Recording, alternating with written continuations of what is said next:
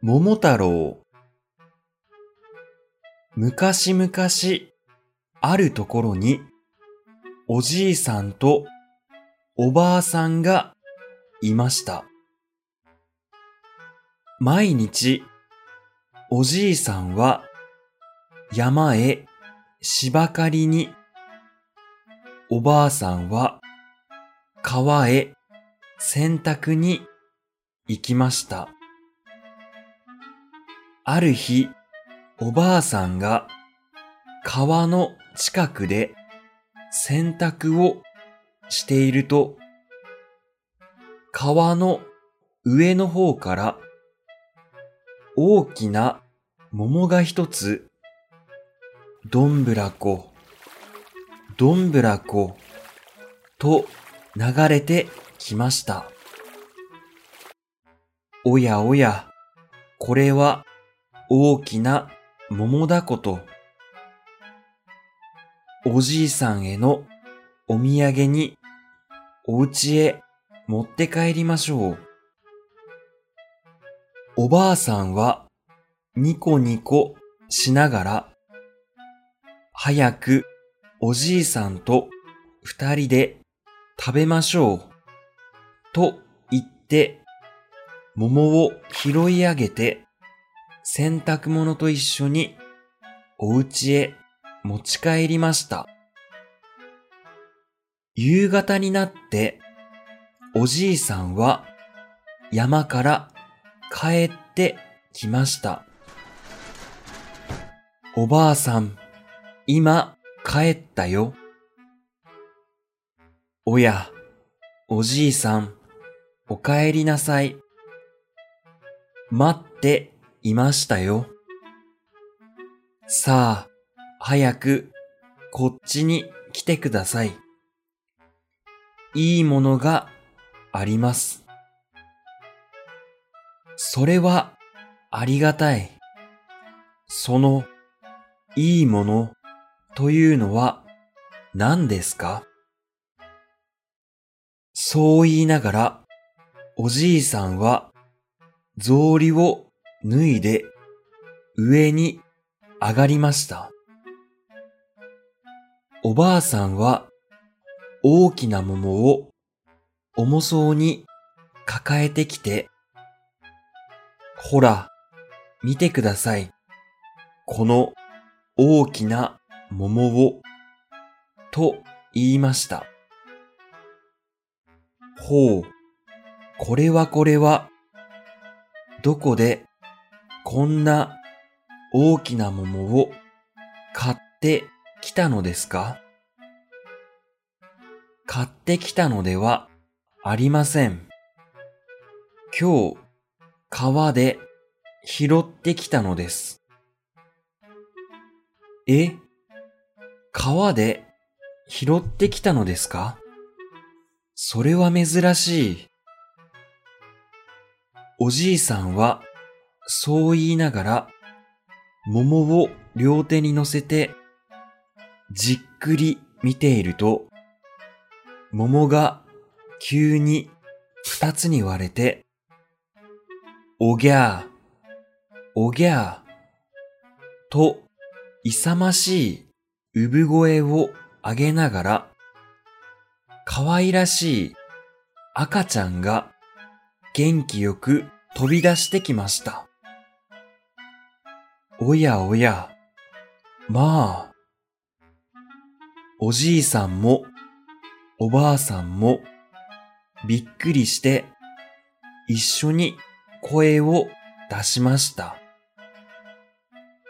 私たちがどうしても子供が一人欲しいと言っていたので、きっと神様がこの子を授けてくださったに違いない。おじいさんもおばあさんも嬉しがってそう言いました。そして桃の中から生まれた子ということで、この子を桃太郎と名付けました。おじいさんとおばあさんは大事に、大事に桃太郎を育てました。桃太郎は他の子供と比べて体が大きく力もとても強く相撲をしたら勝てる人は一人もいませんでした。それなのにとても優しくおじいさんとおばあさんによく親孝行をしていました。そして桃太郎は15歳になりました。日本中で桃太郎より強い人はいなくなりました。桃太郎は外国へ出かけて力試しをしたくなりました。そんな時に桃太郎は不思議なお話を聞きます。ここから遠い、遠い海の果てに鬼ヶ島という場所があります。そこで悪い鬼たちがいろんな国から盗んだ宝物を守っています。桃太郎はその話を聞くと鬼ヶ島へ行ってみたくて、いても立ってもいられなくなりました。そこで家に帰ると早速おじいさんのところへ行って、鬼ヶ島へ鬼を退治に行こうと思います。と言いました。するとおじいさんは、ほう、それはとても勇敢なことだ。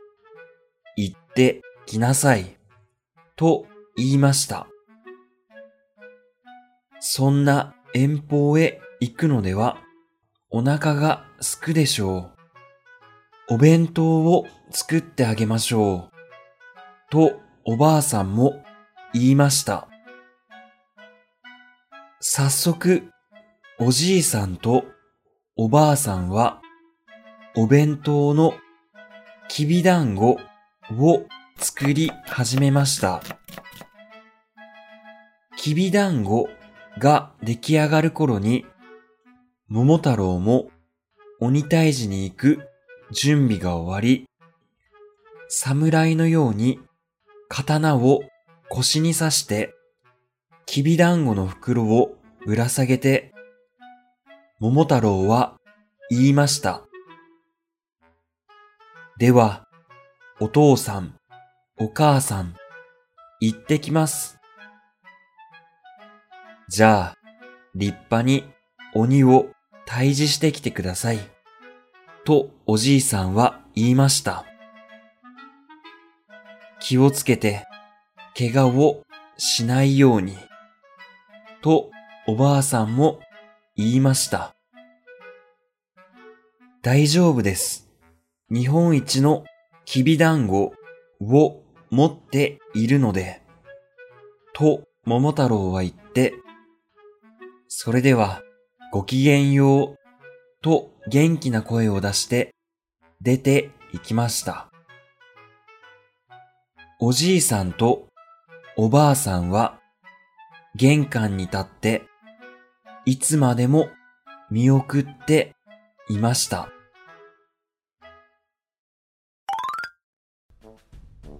そして、桃太郎が鬼ヶ島に向かっている途中、一匹の犬に出会いました。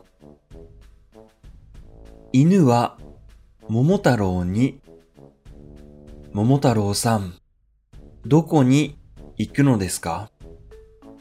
と質問しました。鬼ヶ島に鬼退治に行きます。腰に下げているものは何ですか？日本一のきびだんごです。一つください。私もついて行きます。よしよし、一つあげるので、ついてきてください。犬はきびだんごを一つもらって、桃太郎の後をついて行きました。そして、桃太郎は犬と一緒に鬼ヶ島に向かっている途中、一匹の猿に出会いました。猿は桃太郎に、桃太郎さん、どこに行くのですか？と質問しました。鬼ヶ島に鬼退治に行きます。腰に下げているものは何ですか？日本一のきびだんごです。一つください。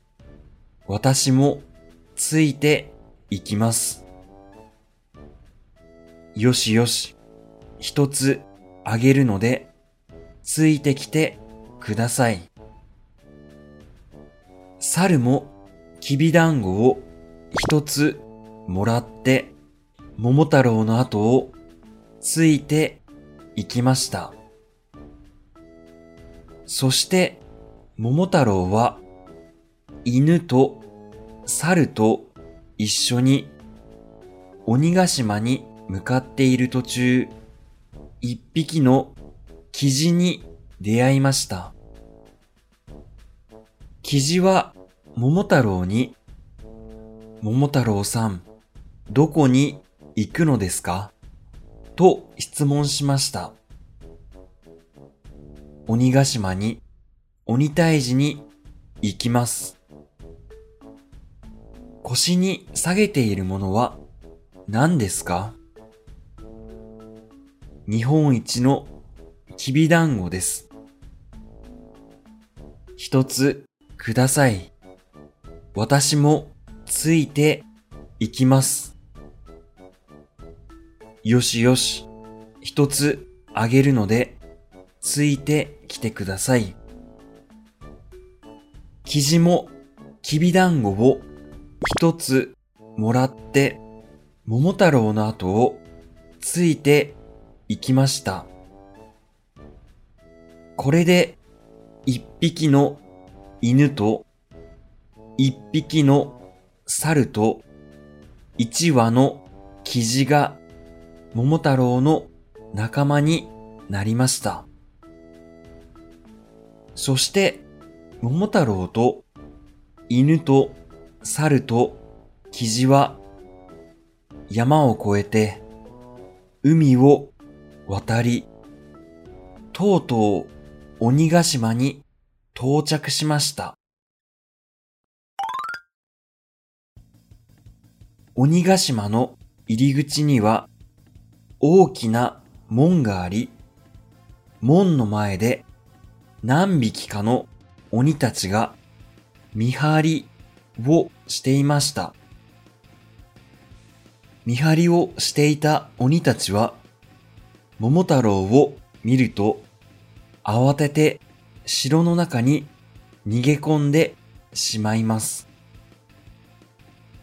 桃太郎さんがお前たちを退治しに来たぞ。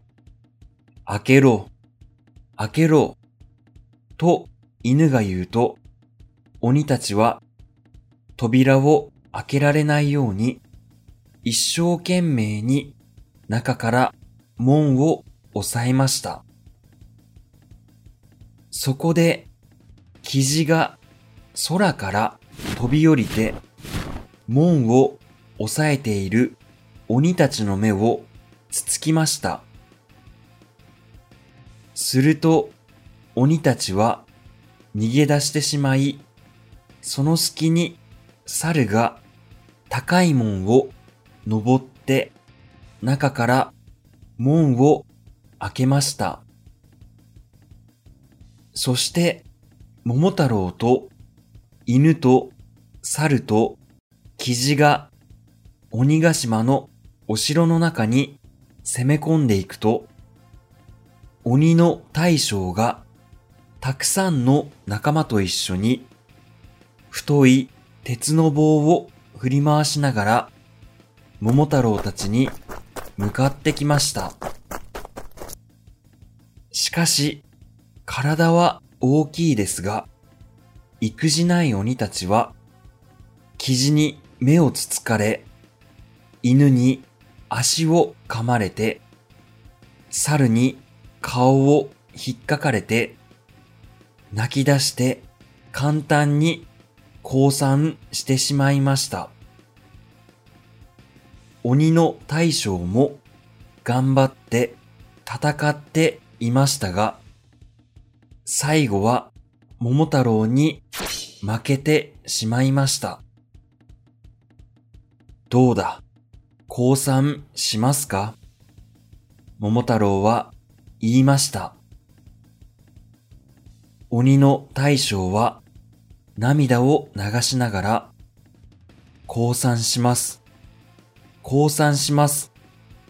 命だけは助けてください。その代わりに宝物はすべてあげます。と言って許してもらいました。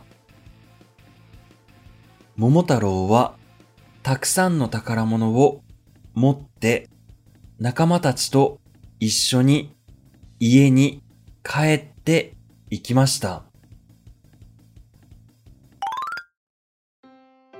その頃、家ではおじいさんとおばあさんが桃太郎はいつ帰ってくるのだろうか、と心配しながら待っていました。すると、桃太郎が仲間と一緒にたくさんの宝物を持って帰ってきたので、おじいさんとおばあさんはとても喜びました。偉いぞ、偉いぞ、日本一だ。とおじいさんは言いました。怪我がなくてよかった。とおばあさんは言いました。桃太郎は犬と猿とキジに言いました。鬼退治は面白かったですね。犬はワンワンと嬉しそうに吠えました。猿はキャッキャッと笑いました。生地はケンケンと泣きました。空はとても晴れていて、庭には桜の花が咲いていました。